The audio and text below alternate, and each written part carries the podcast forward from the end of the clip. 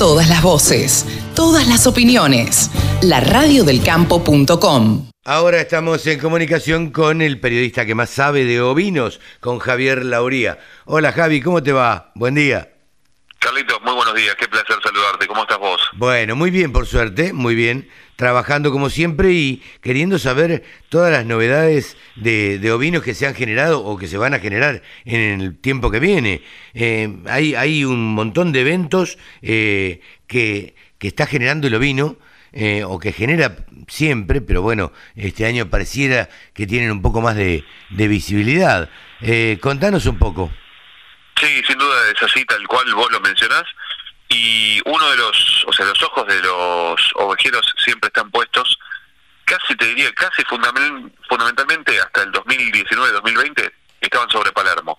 Eh, después, obviamente, la pandemia cambió mucho los planes y mm, obviamente tuvieron que tratar de transformarse, empezar a ver las posibilidades. Eh, algunos vieron que podían viajar por su provincia, pero no en el resto, viste que antes el Claro. de provincia era medio complejo, Sí, sí, y sí. había eventos muy restringidos, entonces, supongamos, Entre Ríos, que tiene un circuito de exposiciones todo que, que se origina en La Paz y después son varias las expos regionales, tuvieron lógicamente visitas locales. Lo mismo pasó en cada una de las provincias, eh, con muchas limitaciones, lógicamente, pocos, pocos que se presentaban, pero muchos que se quedaron con las ganas porque venían preparando desde la gestación, desde la elección de la madre y el padre, animales para Palermo. ¿Por qué digo de la gestación?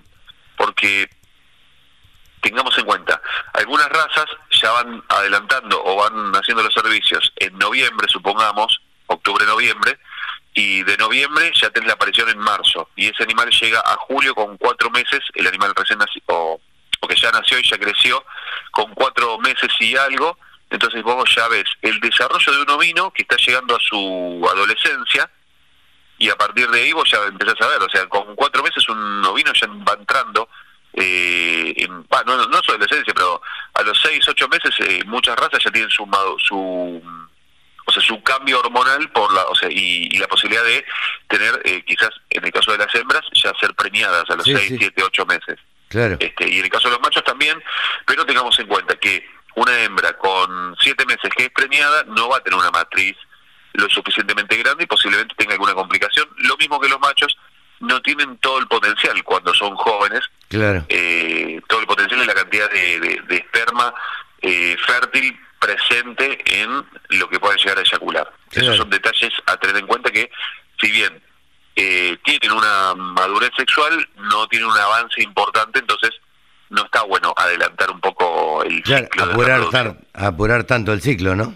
Exactamente. Entonces, lo que uno ve en Palermo muchas veces, y hay razas que se pueden mostrar, otras que no tanto, es que vos ves a la madre con el cordero al pie, y ese cordero con tres meses es un indicio, con tres, cuatro meses es un indicio de cuán precoz y cuán prolífica es. O sea, una madre con dos corderos al pie y los, y los corderos de tres, cuatro meses son grandes, y ya te das cuenta de la precocidad y la prolificidad de esa, de esa hembra, entonces ya como que juega de otra manera esa hembra, Claro. o sea, saca una ventaja. Sí, sí, sí, sí. Básicamente. Sí. ¿Qué, a ver, eh, ¿por qué, eh, explicarle a, a la gente por qué em, los productores se preparan siempre para Palermo y están presentes en Palermo? Ya sabemos que es la vidriera más grande, ¿no? Pero, Sí, sí, esa es una de las principales razones. Palermo también permite vender y comprar buena genética. Eh, no es la plaza para todos los ovejeros, eso tenemos que aclararlo. No es la plaza para todos los ovejeros porque los que están en Patagonia, por una cuestión sanitaria, no pueden volver a entrar el animal si no lo vendieron, entonces los castigan demasiado los animales patagónicos. claro, Eh, básicamente, para el que no lo, no lo tiene presente, puede saberlo pero no lo tiene presente, eh, cuando uno atraviesa la barrera del río Colorado de abajo hacia arriba, Sí. básicamente de sur a norte, ese animal no puede volver de norte a sur porque pasó a una zona de, mm, o sea, sin aftosa con vacunación y previamente en Patagonia estaba en una zona sin aftosa, sin vacunación. Así que esa restricción. Por lo cual los animales que vienen de Patagonia tienen que venderse sí o sí o quedarse sí o sí, entonces en los remates los castigan, ofertan muchísimo menos de lo que valdría cerca de su casa, claro. básicamente. claro. Sí, sí, sí. Eh, En cuanto a la cantidad, tienen muchísima presencia, todo lo que es la, la zona centro-norte, mucha presencia de muchas razas que a veces solo se las ve en las zonas, o sea, en, una zona específica. Por ejemplo, en su zona. Lincoln, claro, en su zona. Lincoln es una raza que eh, hace muchos años era una raza súper, súper numerosa en el país y hoy se la ve en Ayacucho y en Palermo. No se la ve prácticamente en otras exposiciones. Eh, Scottish Blackface, una raza muy rústica, de pelo principalmente, se la ve en Ayacucho y en Palermo. Y quizás en alguna otra más, pero no, no tiene su propia, por ejemplo, su propia exposición. Claro. Eh, le pasa lo mismo. Entonces uno ve una variedad linda en Palermo que en otros lugares no se ve. Y aparte, como el público que va a Palermo es muy amplio, es el público que quizás se anima a abrir el juego eh, y, de, y no solamente criar vacas o gallinas, sino sumar ovejas a sus rodeos. Sí, sí, sí. Ahora, eh, te pregunto esto, Javi, ¿van todas las razas a Palermo? No, no, no. Lamentablemente no, el listado es, es, es muy amplio, pero todavía no. O sea, las del sur, eh, Merino no, no hay prácticamente, salvo algún cabañero que tenga pedigree en zona provincia de Buenos Aires. Eh, Duni Merino tampoco. Duni Merino es una derivación del Merino. MPM eh, este año no creo, capaz que el año próximo sí. A ver, el listado, si estaba chequeando por si acaso, no, no está, MPM. Eh, y las que están en Patagonia, básicamente, esas son las principales. Eh, Merino, Duni Merino, MPM, que es Merino Multipropósito. Hay algo de Paul Dorset, pero me parece que no es de Pedigree lo que está en Patagonia, así que tampoco participa. Eh, Corriel está presente en todo el país y sí va a participar, pero no obviamente lo que está en Patagonia, sino lo que está de Bahía Blanca hacia arriba.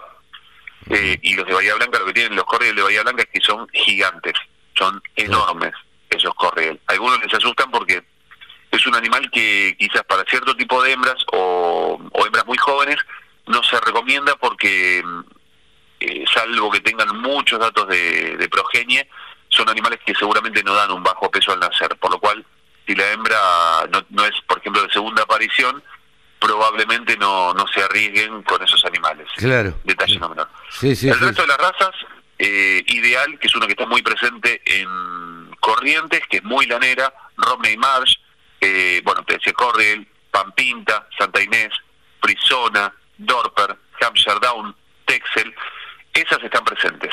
Eh, los jurados que vienen, Javi, a, a la rural de Palermo, eh, ¿Son jurados nacionales o, son jurados internacionales? Brillante pregunta, Carlitos. Es brillante. Eh, voy a tirar datos que no se los dije a nadie, pero que ya me llegaron. Eh, de Hampshire Down va a venir un jurado inglés.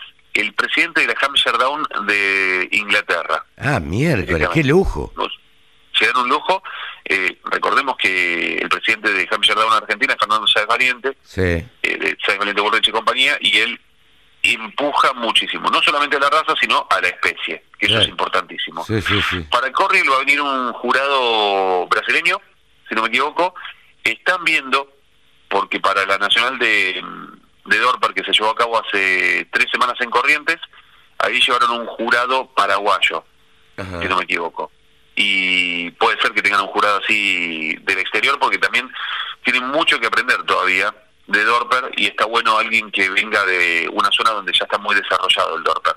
Sí, eh, claro. obviamente, eh, recordemos, Dorper es una raza muy desarrollada principalmente en Sudáfrica, pero también en Nueva Zelanda, por lo cual lo ideal sería traer un jurado sudafricano y ahí aprovecharían y hacer que el jurado eh, estuviera con la raza Dorper y la especie caprina boer, pero por este ah, año, por ahora no.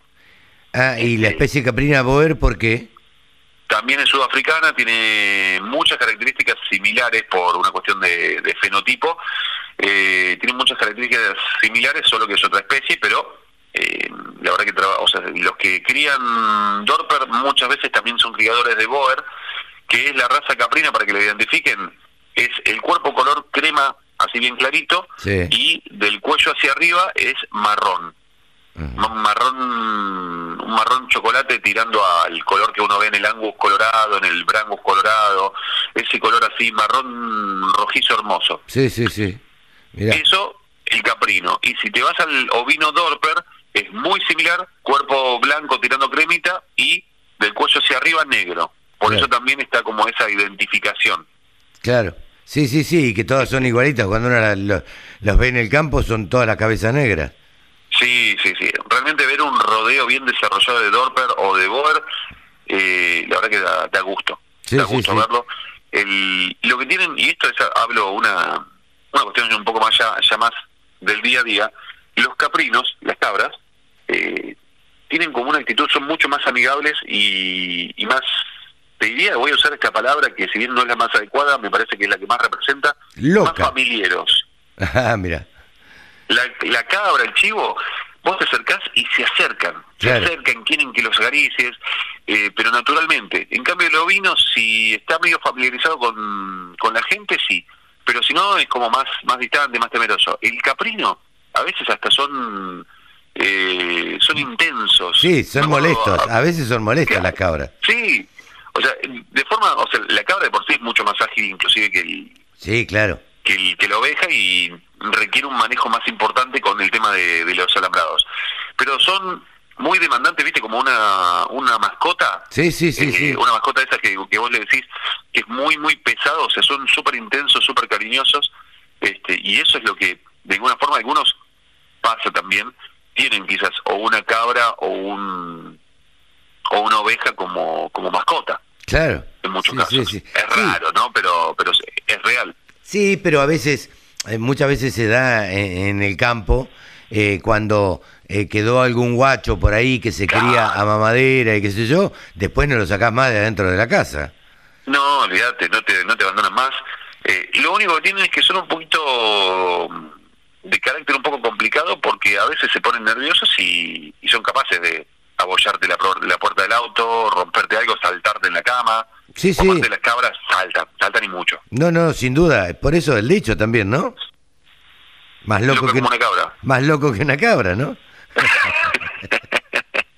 Es así. Pero bueno, 21 al 31 de julio, exposición de Palermo. El 19 comienzan los ingresos y las admisiones. ¿De- Eh, de que ovinos? El mi- marco- el de- mismo día que- De ovinos y de todo. Ah, mira. El 19 comienza el ingreso de todos los animales a Palermo. Esto Pero no, es- eh, no dura lo mismo la, la exposición de, de ovinos que de bovinos. eh, como Ah, mucho ¿qué? habrá un día de diferencia. Ah, ¿sí? Sí. Yo pensé Porque- que estaban menos días los, los, los ovinos. No, es, lo que pasa es que este año se, se cortó un poquito la rural. Ah, ok. Este año son 10 días. Creo que el anterior eran 12, si no me 12, equivoco. sí. O sea, el 2019. El Sí, último. claro, la última. este se acotó un poquito y, y el ingreso se va haciendo todo todas las especies. El. Ya el 19 abren la puerta para todas las especies, tengo el programa acá adelante para corroborarlo porque la verdad que no me lo acuerdo de memoria. Eh, mira, te lo voy a te lo voy a confirmar. Martes 19, ingreso de bovinos, equinos, ovinos, caprinos y camélidos. Ah, todos, claro, Y por otro lado, ingreso y admisión de aves y conejos, así que sí. claro. Sí. Todos los, todos los animales entran juntos. Eh, lo que no estoy viendo es porcinos. Sí, por, no, los porcinos entran el día siguiente. ajá. Bueno, bastante trabajo para la gente de Senasa, que son los que admiten. Sí, el tema del porcino, bueno, vos viste cómo es el tema con la sanidad de los porcinos. Recordemos que, que en las últimas exposiciones no se mostraban porcinos, sino que se ponían eh, los cartones, viste, así tipo representando que por una cuestión de sanidad, recordemos la fiebre, la peste porcina africana, Sí, que tanto perjuicio le, le provocó al mundo, eh, por eso también durante un tiempo no se no se mostraban los porcinos, o sea, se mantenían, o sea, es una raza muy, perdón, una especie muy, o sea, muy muy muy sensible a las enfermedades, entonces se la cuida muchísimo más claro. esa especie. Sí, sí, Y sí, por sí. eso no lo veíamos. Eh, bien, hemos tenido un panorama entonces completito de, de los eventos que, nada, eh, es ya hoy estamos a día 2, eh, eh, empieza el 21. Exactamente. Y, y después tenemos más eventos, te los listo nada más para que los tengas ahí en cuenta y después más adelante los iremos desarrollando. A ver qué hay. eh, del tema ovinos. Tenemos la expo de la octava nacional Hampshire, que se va a llevar a cabo en Venado Tuerto, la segunda nacional Texel, que se va a llevar a cabo en Jesús María, eh, y un evento que a mí me, me interesa mucho, que después más adelante lo iremos charlando, es el Congreso Internacional Ovino en Córdoba, en la ciudad de Villa María, Ah, una mira. ciudad hermosísima. Mira vos. Este, Así que tenemos... Esto es en octubre. Esto es, en, octubre. del 20 al 23 con pegadito, o sea, casi obviamente es en el mismo marco, de la fiesta del Cordero Cordobés. Ah, mira vos. Congreso Internacional Ovino, entonces, en Córdoba, 20, 21, 22 y 23. Exactamente, organizado por la Cámara Argentina de Productores Ovinos de Córdoba, la, CAPOC, que mm, están haciendo, están renovando, no, esto no es están dejando atrás, sino, o sea, con el presidente actual, pero fue como una renovación de compromiso eh, de todo el equipo para seguir impulsando. La CAPOC, recordemos, es cordobesa, los cordobeses son un motor en toda la región centro, y bueno, con ese empuje natural que tienen, vuelven a, darle un giro y un empuje a la CAPOC. Eh, Javi, completito el panorama de, eventos en los ovinos. Así que nos despedimos hasta la semana que viene. Claro que sí. Te mando un abrazo grande y saludos a todos los oyentes. Abrazo grande. Javi Lauría, el periodista que más sabe de ovinos, aquí en la Radio del Campo. Remates, buenas prácticas, siembra directa, pulverización. Toda la información en la Radio del Campo.